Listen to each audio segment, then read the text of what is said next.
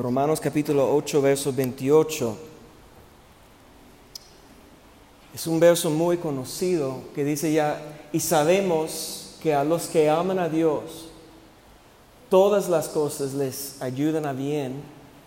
Esto es a los que conforme a su propósito son llamados. Vamos a hacer una oración. Padre, en el nombre de Cristo Jesús, gracias Señor por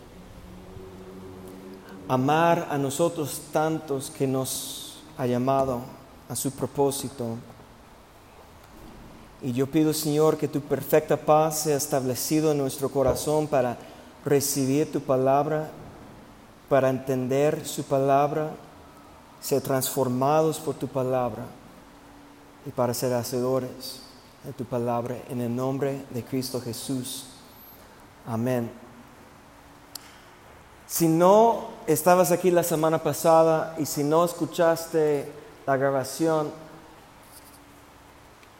hablamos la semana pasada de la vida de Daniel, un profeta que Dios usó en un tiempo de tragedia, en un tiempo de dificultad, juicio sobre el pueblo de Israel. Y el libro de Daniel tiene su propio nombre, porque la Biblia dice que él escribió su historia. Pero lo que vimos la semana pasada es que cuando él escribió su propia historia, que nunca mencionó la tragedia, nunca mencionó lo que pasó, la, la prueba que le pasó.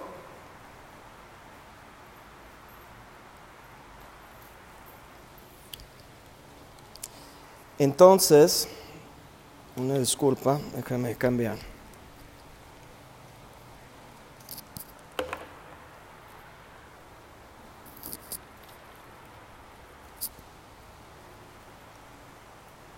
Cuando él estaba hablando su propia historia, nunca mencionó su tragedia, sus problemas. No tenemos los detalles, porque él nunca habló de lo que pasó solamente habló de lo que propuso en su corazón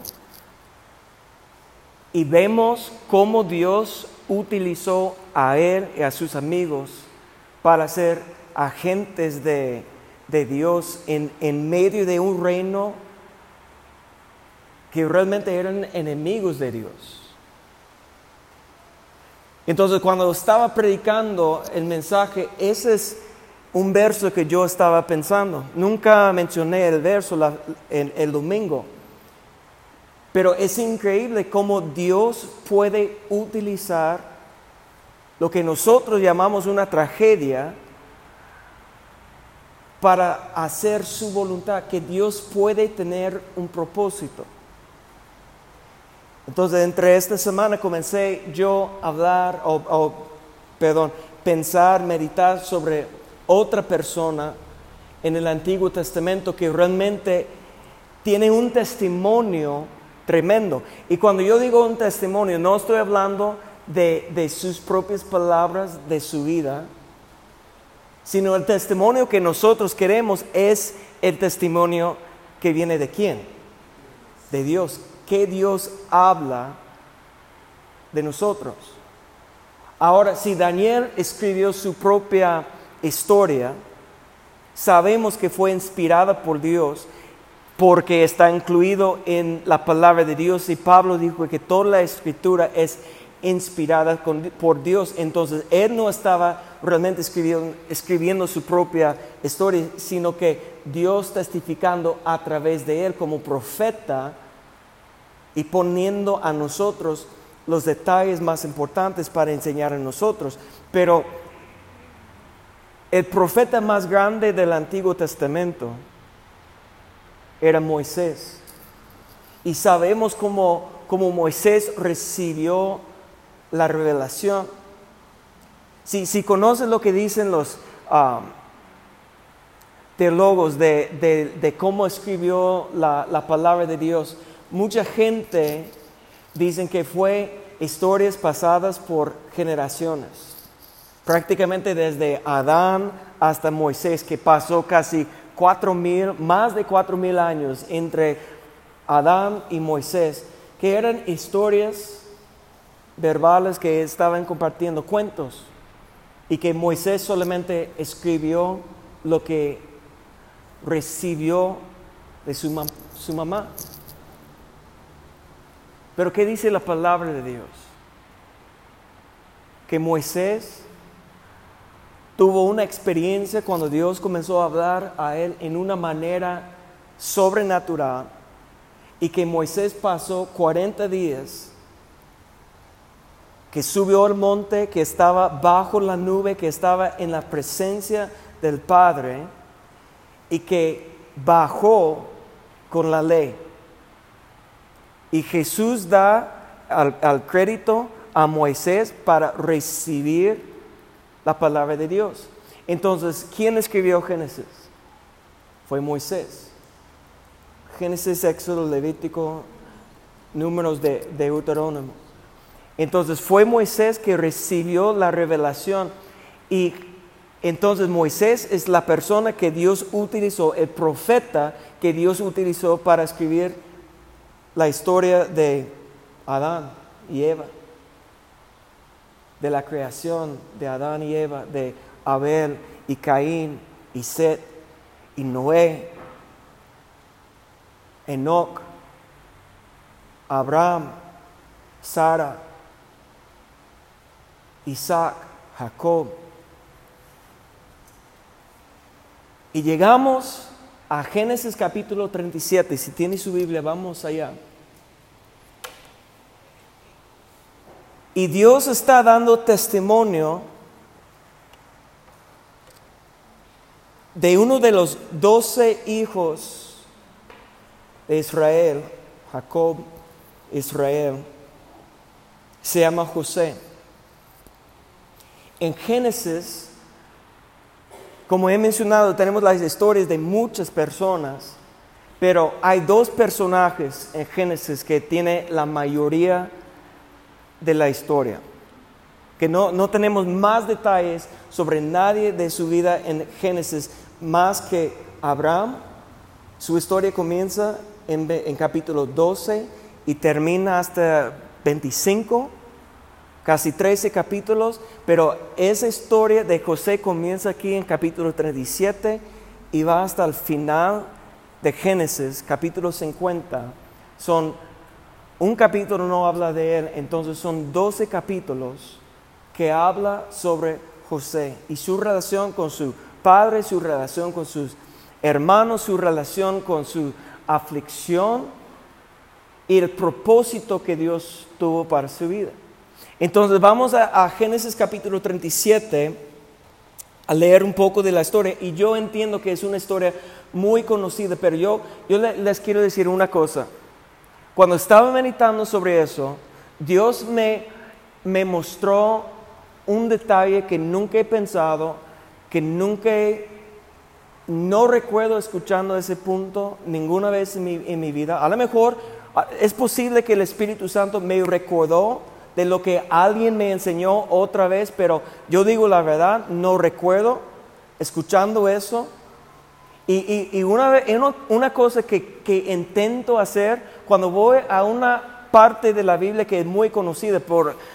Y, y para mí, pues prácticamente toda la Biblia es conocida porque he estudiado y fue enseñado por toda mi vida la Biblia. Es difícil a veces Ah, cuando estamos acercando la palabra de Dios, que Dios nos puede mostrar algo diferente. Porque llegamos a la palabra de Dios con nuestra perspectiva, con nuestros pensamientos. Y alguien estaba cuando dije, José, ah, ya sé. Y como estás apagando su mente, porque, no, ¿qué me puede enseñar ese cuento de niños que enseñé a, a mis hijos? Por tantos años. Pero la palabra de Dios es viva. Amén. Eso quiere decir que Dios nos puede hablar a través de lo que fue escrito hace dos mil años, tres mil años.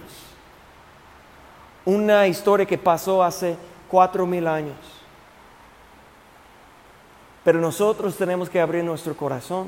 nosotros tenemos que estar dispuestos que Dios nos habla. ¿Quién está dispuesto? Génesis capítulo 37 dice, verso 1, habitó Jacob en la tierra donde había morado su padre, en la tierra de Canaán. Esta es la historia de la familia de Jacob. José siendo de edad de 17 años. ¿Cuántos años? Un joven. Apacentaba las ovejas con sus hermanos y el joven estaba con los hijos de Bilha y con los hijos de Silpa, mujeres de su padre, e informaba José a su padre la mala fama de ellos. Y amaba Israel, o Jacob Israel, a José más que a todos sus hijos, porque lo había tenido en su vejez.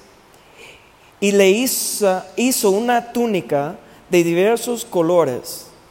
Y viendo sus hermanos que su padre lo amaba más que a todos sus hermanos, le aborrecían y no podían hablarle pacíficamente. Y soñó José un sueño y le contó a sus hermanos y ellos llegaron a aborrecerle más todavía. Y él les dijo, oíd ahora este sueño que he soñado.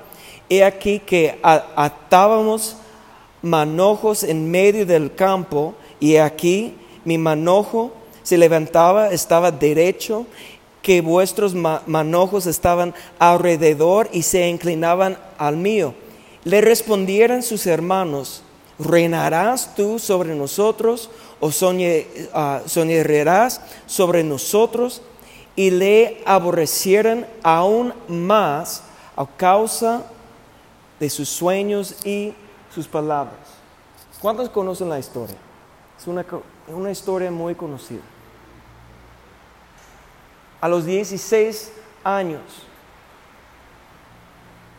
nosotros pensando como seres humanos, podemos decir que no era justo que su papá hizo una diferencia entre los manos, que no era justo que él estaba mostrando o dando más amor, afecto a José que a los demás. Y, como hablando de la psicología y, y, rechazo que sintieron sus hermanos, nosotros como seres humanos podemos identificar a lo mejor más con los hermanos que con José.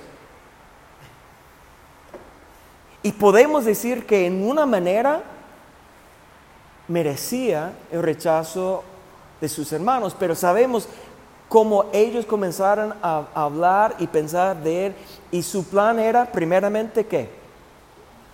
Matarlo. Aborrecieron a José tanto sus hermanos que quisieron matarlo y terminar su vida y nunca escuchar su voz jamás. Un joven de 17 años que solamente en ese momento, no, él no tenía la culpa que su papá amó a él más. Era porque él era el hijo de la mujer que él amaba más. Que por tantos años no pudo tener hijos. ¿Y qué, tiene, qué culpa tiene José de eso? Ninguna. Y él solamente tenía un sueño. Y nosotros sabemos que su sueño, sueño vino de parte de quién. Cuando hoy en día, cuando todos los predicadores están hablando que, que si tú tienes un sueño, que tienes que luchar por su sueño y todo, que realmente lo que están hablando son los planes terrenales que nosotros tenemos, los deseos terrenales. cuando lo que tenía José vino de parte de Dios, con un propósito de Dios. con algo increíble, con un propósito tan increíble que hasta el final de su vida podemos ver por qué Dios permitió todo lo que iba a pasar en su vida. Pero José no tenía la culpa de lo que hizo su papá. José no tenía la culpa que Dios le dio, le escogió a él y le dio a él el sueño. Posiblemente con sus 17 años, siendo tan joven, fue un error en la manera que él contó a su familia su, sueño. Y, podemos decir que a lo mejor nosotros debemos guardar la boca, ¿no? Debemos no decir, no compartir con cualquier persona. Será mejor si él fue primeramente a lo mejor con su papá. Podemos ver que, que José tenía cosas que aprender todavía. Y a lo mejor una de las cosas que necesitaba aprender era cerrar la boca. Pero ¿cuál niño o joven de 17 años es tan sabio que, sabe precisamente qué debe hacer en cada momento. Pues yo recuerdo tanto los, los, errores que yo hice cuando tenía 15, 16, 17, 18 años. La verdad, soy una persona totalmente diferente desde que cumplí 21, 22 años y adelante. Comenzó a transformar mi vida Dios a través de, a través de malas decisiones, a través de, mis experiencias, a través de, de, esa que Dios utilizó en mi vida, errores míos, para enseñarme un camino diferente. Y hoy en día ni, ni reconozco el joven que era antes. Un cambio totalmente diferente. Pero pensando en José, qué malo hizo él para merecer que sus hermanos quiso quitar su vida, matarlo. Pero gracias a Dios por un hermano que dijo, no, no vamos a, matarlo, sino solamente vamos a echarlo ahorita en una, una, cisterna y esperamos porque nosotros podemos ganar. ¿Por qué tener la culpa de su sangre sobre nuestras vidas? Y, y si no solamente podemos, vamos a venderlo, vamos a ganar 20 a, monedas de, plata y vamos a decir a nuestro papá que se murió, pero no, nosotros no tenemos ninguna sangre en nuestras manos. Pero ya no, tenemos que vivir con él, no tenemos que escuchar a él. Aborrecieron a su hermano. Muy pocos de nosotros hemos experimentado una, un rechazo tan fuerte como eso.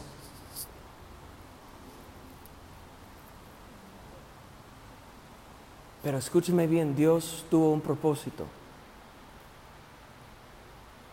Sabemos la historia, vinieron ismaelitas y ellos fueron a, sacar José, vendieron a José cuando tenía 17 años y salió de su tierra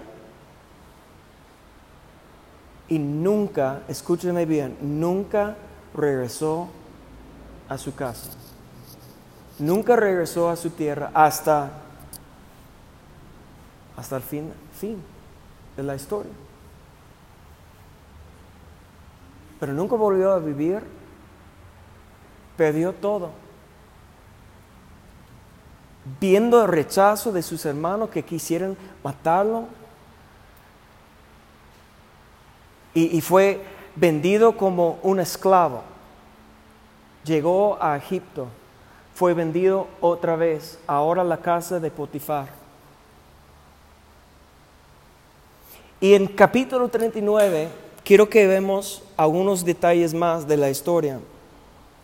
Dice que llevado 39.1, pues José a Egipto, Potifar, oficial de Faraón, capitán de, la guardia, varón egipcio, lo compró de los ismaelitas que lo habían llevado allá. Y más Jehová estaba con José. Y fue varón próspero. Y estaba en la casa de su amo egipcio. Y vio su amo que Jehová estaba con él y que todo lo que él hacía, Jehová lo hacía prosperar en su mano. Hacía yo, José, gracia en sus ojos y le servía y él le hizo mayordomo de su casa y entregó en su poder todo lo que tenía. Y aconteció que desde cuando le, dio del encargo de, su casa y de todo lo que tenía, Jehová bendijo a la casa del egipcio a causa, de José, y la bendición de Jehová estaba, sobre todo lo que tenía, así en, casa como en campo. Y dejó todo lo que tenía en mano de José, y con él no se preocupaba de, de cosa alguna, sino de pan que comía.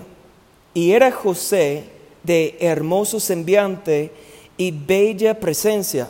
Aconteció después de esto que la mujer de su amo puso sus ojos en José y dijo, duerme conmigo. Y él no quiso y dijo a la mujer de su amo, he aquí que mi señor no se preocupa conmigo de lo que hay en casa y ha puesto en mi mano todo lo que tenía, tiene. Y no hay otro mayor que yo en esta casa y ninguna cosa me ha reservado sino a ti por cuanto tú eres su mujer, mira la pregunta que él hizo. ¿Cómo pues haría yo este gran mal y pecaría contra Dios? Lo que es increíble de, de esa historia, sabemos los detalles, pero lo que no, nunca he pensado, escuchando tanto, tantos predicadores y tantas veces esa historia,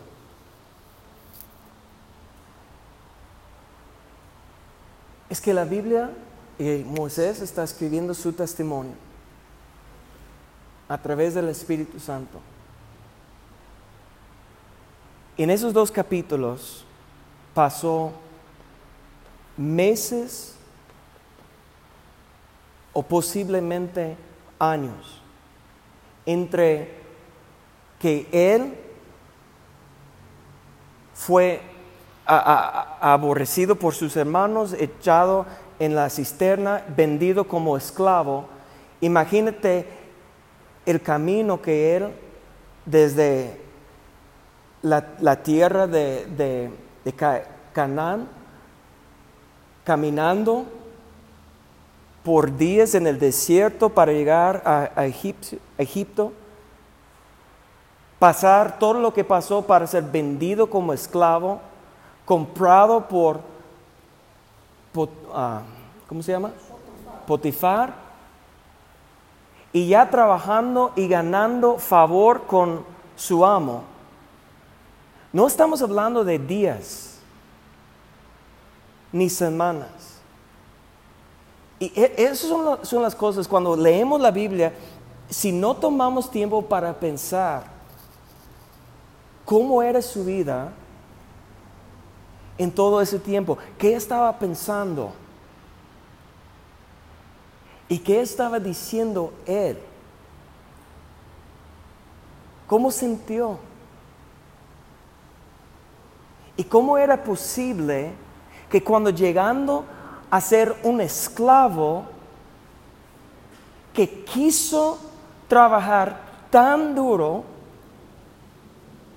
que siendo esclavo, que él estaba reflejando la bendición de Dios en su vida. Porque lo que es común entre nosotros hoy en día que utilizamos las aflicciones en nuestras vidas para rendirnos. O para decir que mire lo que ha pasado a mí, yo no puedo avanzar yo no puedo hacer más. Y muchas veces permitimos lo que está pasando en nuestra vida pararnos, vencernos y destruir el fruto en nuestra vida. Pero lo que es increíble es que todos vieron en José un joven que fue vendido por sus hermanos, viviendo con un esclavo. Todos alrededor de, él vieron en él la mano de Dios, la bendición de Dios y la prosperidad de Dios en su vida.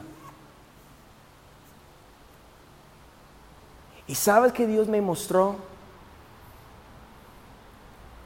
Desde que el momento que Él abrió su boca para contar su sueño en capítulo 37, y no sabemos exactamente cuánto pasó, cuánto tiempo pasó, entre que fue vendido y que tuvo que enfrentar la tentación con la esposa de Potifar. No sabemos cuántos meses o años. Solamente eso es lo que sé. La Biblia nunca tiene ninguna palabra que salió de la boca de José. Desde que contó su sueño hasta que dijo eso, ¿cómo pues haría yo este gran mal y pecaría contra Dios?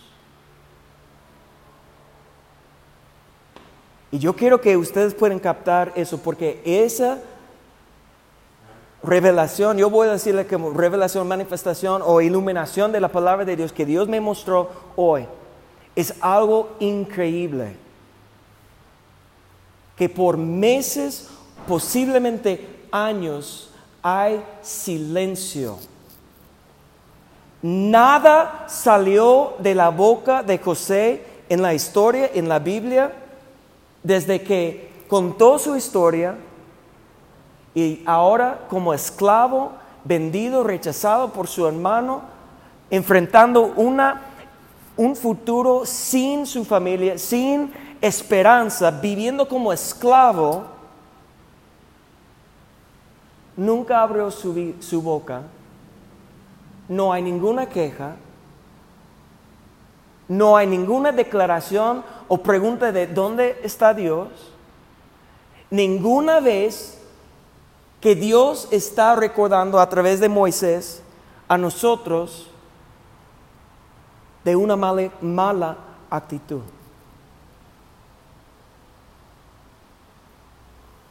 Es impresionante.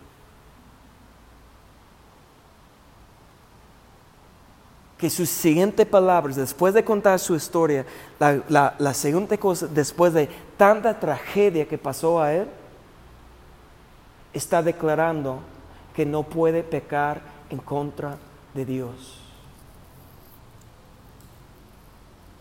Ningún rincón. Dios me abandonó, entonces yo voy a hacer lo que quiero voy a olvidar de los mandamientos de Dios porque Dios me abandonó, Dios permitió eso o Dios me hizo eso. Ninguna queja, ninguna murmuración. Yo recuerdo hace unas, unas semanas en, Facebook sigo varias um, predicadores y diferentes personas que suben sus, sus dichos, pero un, un ministro de, ya está, con, está con el Señor. Que Él dijo que una vez que Él estaba pasando un desierto, tres años, que no podía salir de un desierto. Pero dijo que cuando dejó sus quejas y murmuraciones, como un milagro, salió.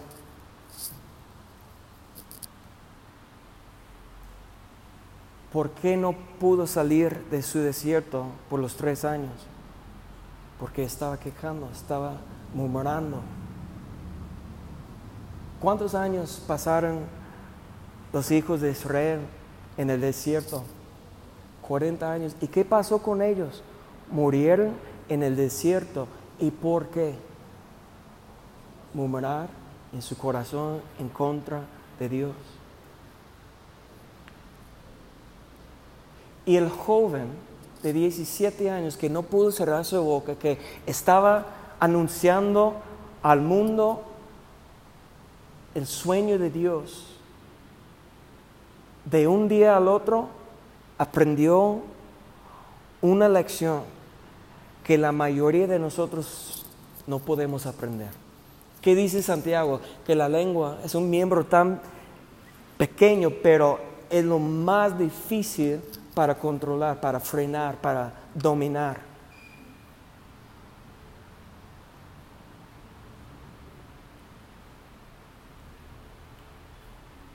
La lengua puede hacer un incendio de con las chispas que están saliendo de la boca, con algo tan pequeño puede causar, provocar a nosotros de seguir caminando en el desierto sin la bendición, sin la prosperidad, sin la ayuda de Dios. Pero José, un chavo, un joven, 17 años, que pasó una tragedia en su vida, cerró su boca y tiene el testimonio que vimos aquí en los primeros versos de, 39, que la gracia de Dios estaba sobre su vida, la mano de Dios estaba con él, la bendición que, de Dios estaba sobre su vida y prosperó en cada cosa. Estaba dando fruto, fructificando en su aflicción, en su tribulación, en el momento más difícil de su vida, todo el mundo vio en él la bendición. Y cumpliendo la palabra, recibió otro ataque. Ahora no está viviendo como esclavo, ahora se, se fue a la cárcel, en peores condiciones. Pero ¿qué pasó? En la cárcel, ya es cuando rendió, ¿verdad? Cuando dijo, ya no puedo, ya está quejando, ¿o qué hizo? ¿Qué pasó? Vamos a brincar a verso 19. Dice, sucedió que cuando oyó el amo de José las palabras que su mujer le hablaba, diciendo así me ha tratado tu siervo, se encendió su furor y tomó su amo a José y lo puso en la cárcel donde estaban los presos del rey. Estuvo allí en la cárcel, pero, mira, pero Jehová estaba con José y le extendió su misericordia y le dio gracia en los ojos del jefe de la cárcel. Y el jefe de la cárcel entregó en su mano de José el cuidado de todos los presos que había en aquella prisión y todo lo que hacía allí, él lo hacía. No necesitaba entender el jefe de la cárcel cosa alguna de las que estaban al cuidado de José. ¿Por qué? ¿Por qué? Porque Jehová estaba con José y lo que él hacía, Jehová lo... Es increíble.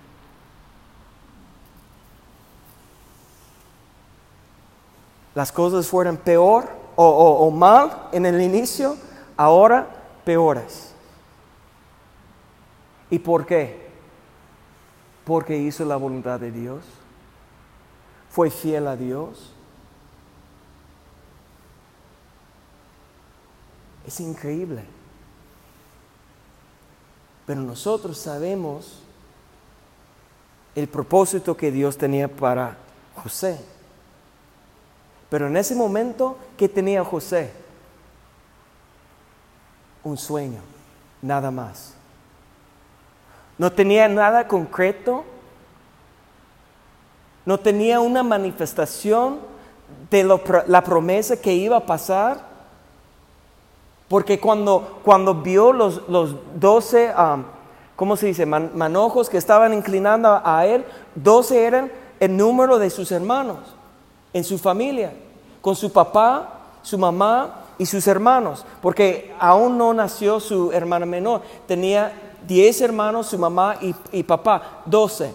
Entonces él está pensando que él va a estar con su familia, ellos van a, él va a estar reinando, pero y ellos alrededor ahora no tienen su familia. Vive miles de kilómetros lejos.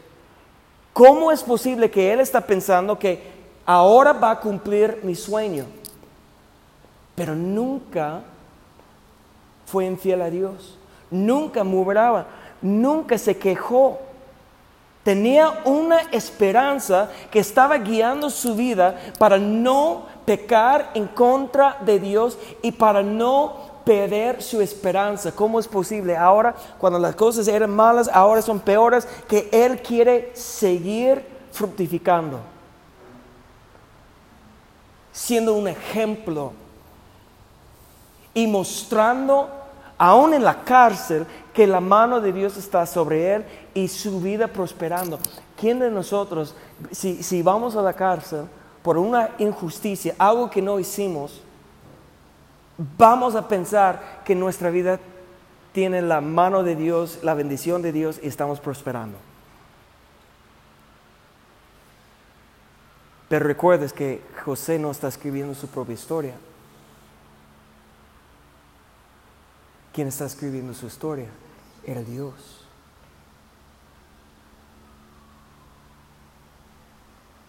Entonces, José está en Hebreos capítulo 11. Y nosotros a veces, a veces yo pienso que, que pensamos nosotros que los antiguos como Abraham, como José, tenían una relación con Dios diferente que nosotros. Pero ¿qué dice Hebreos capítulo 11? Que son, que Abraham por la fe, por la fe, Abraham obedeció. José está mencionado por la fe. ¿Qué es la fe? La certeza de lo que espera y la convicción de lo que no se ve. Entonces, cuando la, relación que José tenía con Dios es diferente que la relación que nosotros tenemos. Él vio a Dios, él sentó con Jesús como los discípulos, él estaba en la presencia manifestada con una, una figura de Dios como, no, tenía una fe que él estaba esperando que el sueño, la palabra que Dios puso dentro de él, ¿en dónde Dios nos habla? ¿Afuera o adentro? Dios nos habla a nuestro corazón. Dios nos habla adentro. ¿Cómo Dios habló a José a través de su sueño? ¿En dónde están los sueños? ¿Afuera o adentro? Adentro.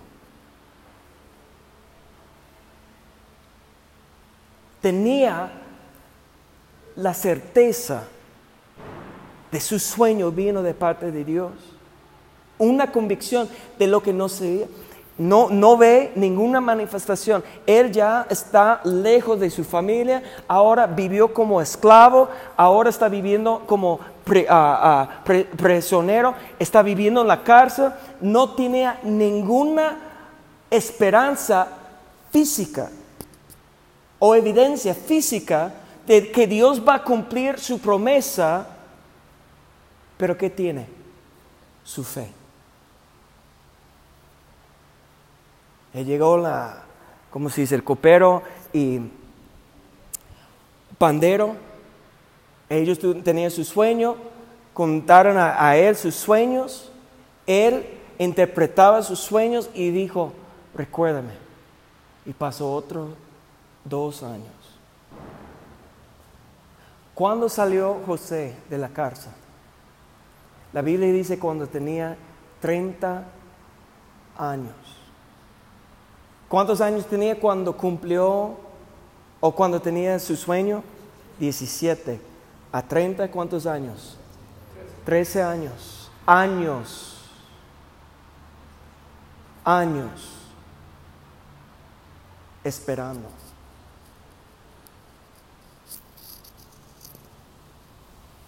Sin ver una señal que Dios iba a cumplir su sueño, solamente vio la bendición y la prosperidad que Dios estaba con él.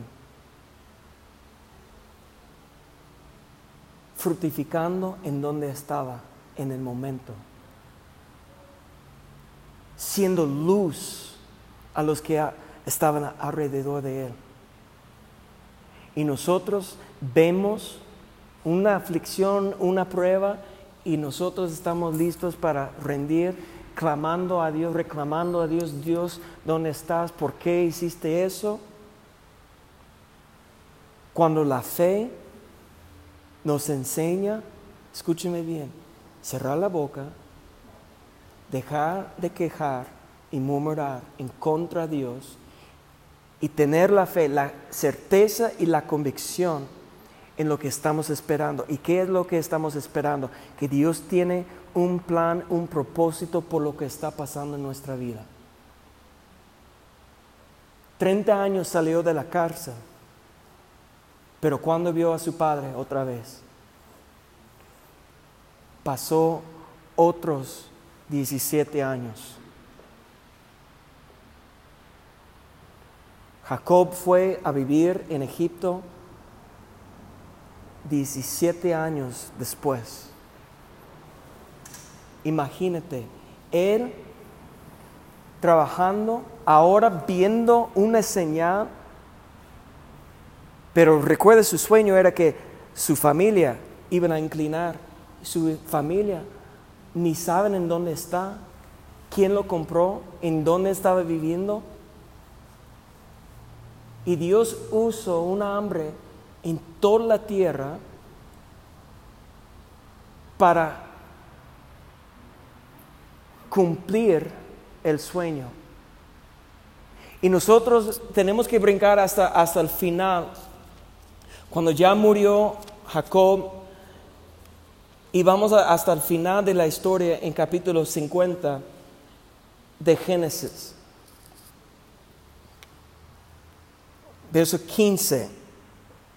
Dice, viendo los hermanos de José que su padre era muerto, dijeron, quizá nos aborrecerá José y nos dará el pago de todo el mal que le hicimos.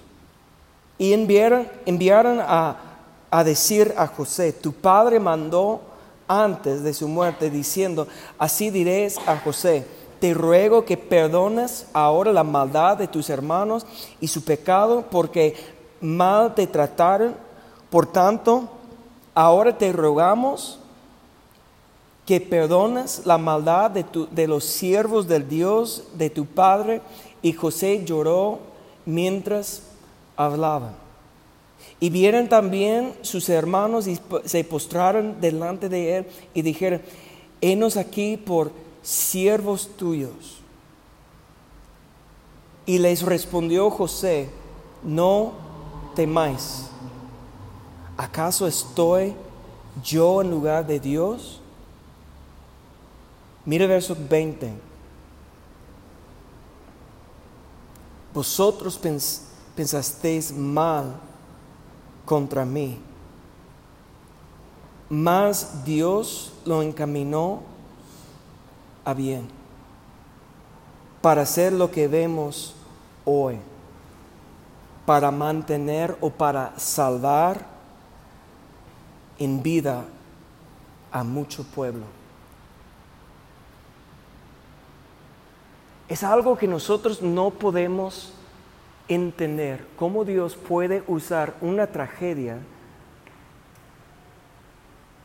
dice que Dios lo encaminó a bien. Dios es la persona que puso el sueño en el corazón de José. Dios sabe el principio desde el fin, sabe todo lo que va a pasar. Tenía conocimiento de la hambre que iba a, consumir la, la tierra y envió José a través de rechazo de sus hermanos, a través de la esclavitud y la cárcel, con un propósito para salvar al mundo, pero específicamente salvar a sus hermanos que le vendió, que le rechazó. Al final, después de tantos años, José cuando escucha sus hermanos rogando por sus vidas, por el temor que ellos tenían, pensando que ahora va a pagar, van a pagar por su maldad, por su pecado, y José le va a hacer pagar. Le hizo llorar.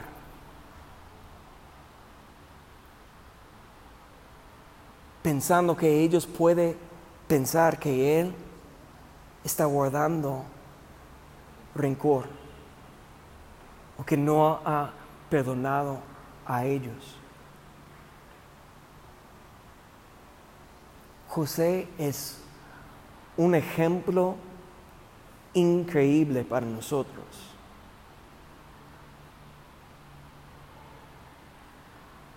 Y cuando salió de la cárcel, Dios le, le dio una, una, mujer, una esposa, algo que Daniel, Daniel nunca tenía.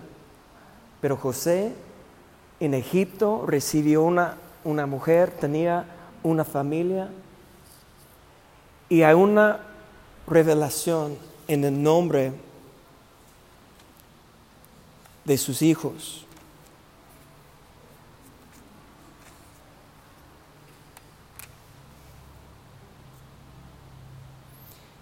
Si regresamos al capítulo 41 de Génesis, verso 51, dice, llamó José el nombre del primogénito Manasés, porque dijo, Dios me hizo olvidar todo mi trabajo y toda la casa de mi padre. Y llamó el nombre del segundo Efraín porque dijo, Dios me hizo fructificar en la tierra de mi aflicción. Cuando José perdonó a sus hermanos, desde el momento que cerró la boca, nunca reclamó en contra de ellos. Les perdonó en un instante. Y su verso 51 otra vez. Yo creo que esa fue su oración, su petición delante de Dios. Dios, hazme olvidar todo lo que, mi trabajo, todo lo que yo hice para permitir esa maldad sobre mi vida. ¿Sabes lo que es lo que, lo que tenemos que hacer para hallar gracia? ¿Qué dice la palabra? Para hallar gracia tenemos que humillarnos. Escúcheme muy bien, la persona que no puede superar lo que está pasando en su vida es porque no puede creer que ellos tienen algo, que hicieron algo para merecer eso. Cuando pensamos que nosotros somos la eh, víctima, que yo no hice ninguna maldad, que no merezco eso, no, no vamos a perdonar y no vamos a avanzar y no vamos a ver, ver la bendición y la fructificación de Dios en nuestra vida. Y cuando dice que Dios me hizo olvidar todo mi trabajo, todo lo que yo hice,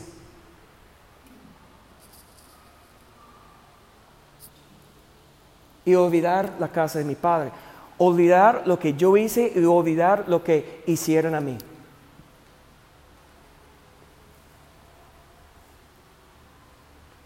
Recuerden lo que dijo en, capítulo 37, que toda la maldad que estaban haciendo sus hermanos, él fue corriendo a su papá para declarar.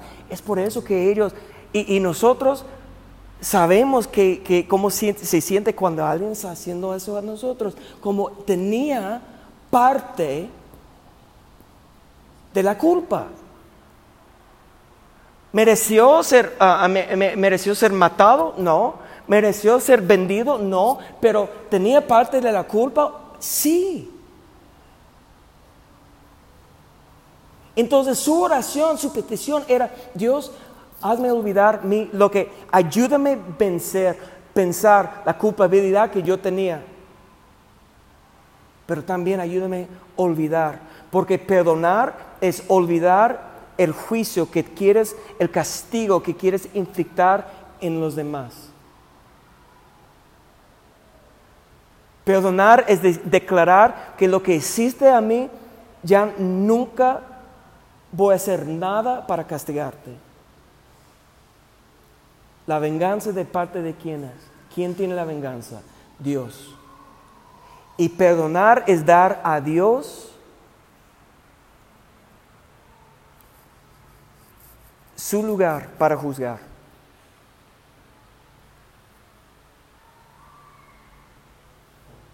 Pero nosotros tenemos que ser como José y perdonar.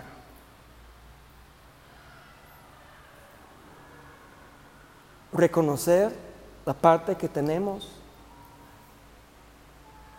y olvidar lo que han hecho en contra de nosotros.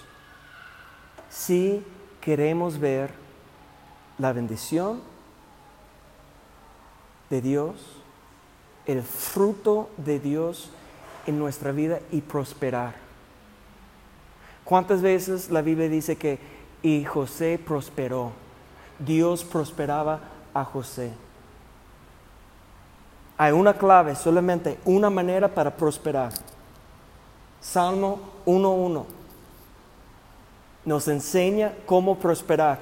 Y si en Génesis está diciendo que Dios prosperaba a José es porque él entendió eso, aun cuando fue miles de años después que David escribió Salmo 1.1, pero es un principio que es eterno. Dice, bienaventurado el varón que no anduvo en consejo de malos, ni estuvo en el camino de pecadores, ni en silla de escandadores se ha sentado. ¿Cómo vivió José? No pecó, evitó, venció la tentación y nunca abrió su boca en contra de, de nadie con su boca cerrada. Por eso que fue bienaventurado. Verso 2 sino que en la ley de Jehová está su delicia, en su ley merita de día y de noche, y de noche. Entonces, cuando no estaba diciendo nada, cuando estaba viviendo años en silencio, ¿qué estaba haciendo? Meditando en la palabra. Pensando, imagínate, en la bondad de Dios, en el favor, la gracia de Dios, en la misericordia de Dios que no me quitaron la vida. Ya puedo vivir para ver el propósito de Dios cumplido en mi vida.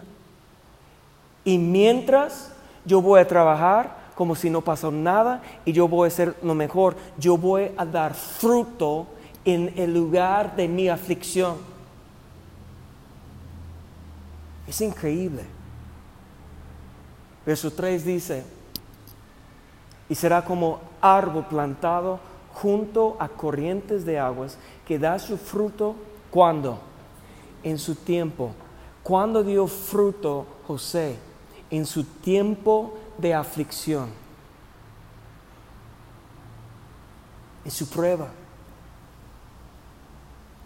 En su esclavitud. Es impresionante cómo el árbol estaba floreciendo en un desierto. Pero ¿por qué? Tenía un río de agua viva que salió de dentro de él. Era su fe, era su esperanza, que no depende en las circunstancias, en la situación que está pasando, en el momento del tiempo que va a pasar como el vapor Imagínate, recuerdas, 13 años. Que son 13 años en comparación de la eternidad. Ni un vapor.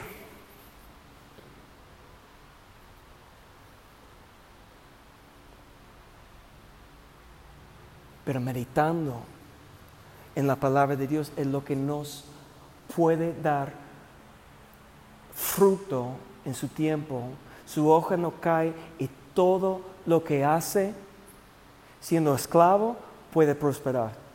Siendo un preso, puede prosperar. Siendo rechazado, puede prosperar.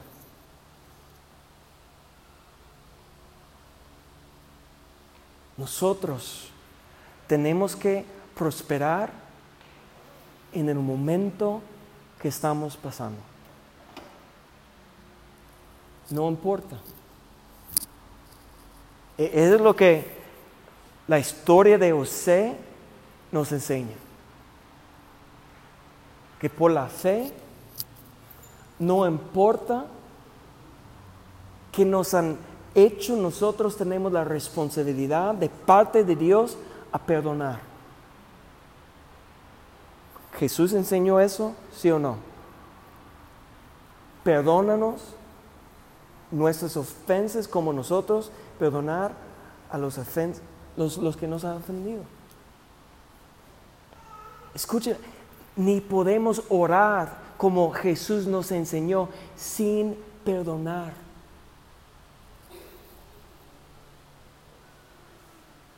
¿Por qué?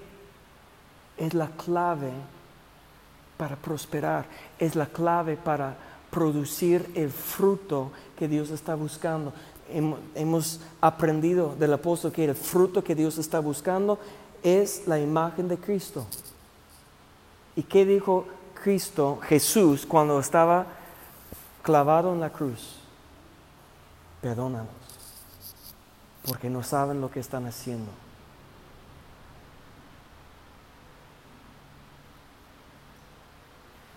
Era el plan del diablo para destruir el plan de Dios en la vida de José. Utilizando sus hermanos y su maldad. ¿Era justo? No, era injusto. Mal. Pero Dios, escúcheme bien, nunca perdió el control. Tenía su mano sobre José y porque José guardó su corazón y no abrió su corazón a través de las quejas y murmuraciones al, diablo para robar y matar y destruir, destruir su vida, que por tantos años él estaba como un árbol floreciendo en el desierto, dando fruto en todo el tiempo. Y si era antes del nuevo pacto que tenemos con Cristo, cuánto más Dios puede hacer a nosotros fructificar en la aflicción, en las pruebas de nuestra vida. Pero nosotros tenemos que confiar en Dios, tener fe en Dios, meditar en sus promesas y decidir en nuestro corazón. Yo veo las dos cosas en la vida de José. Perdonó y cerró su boca.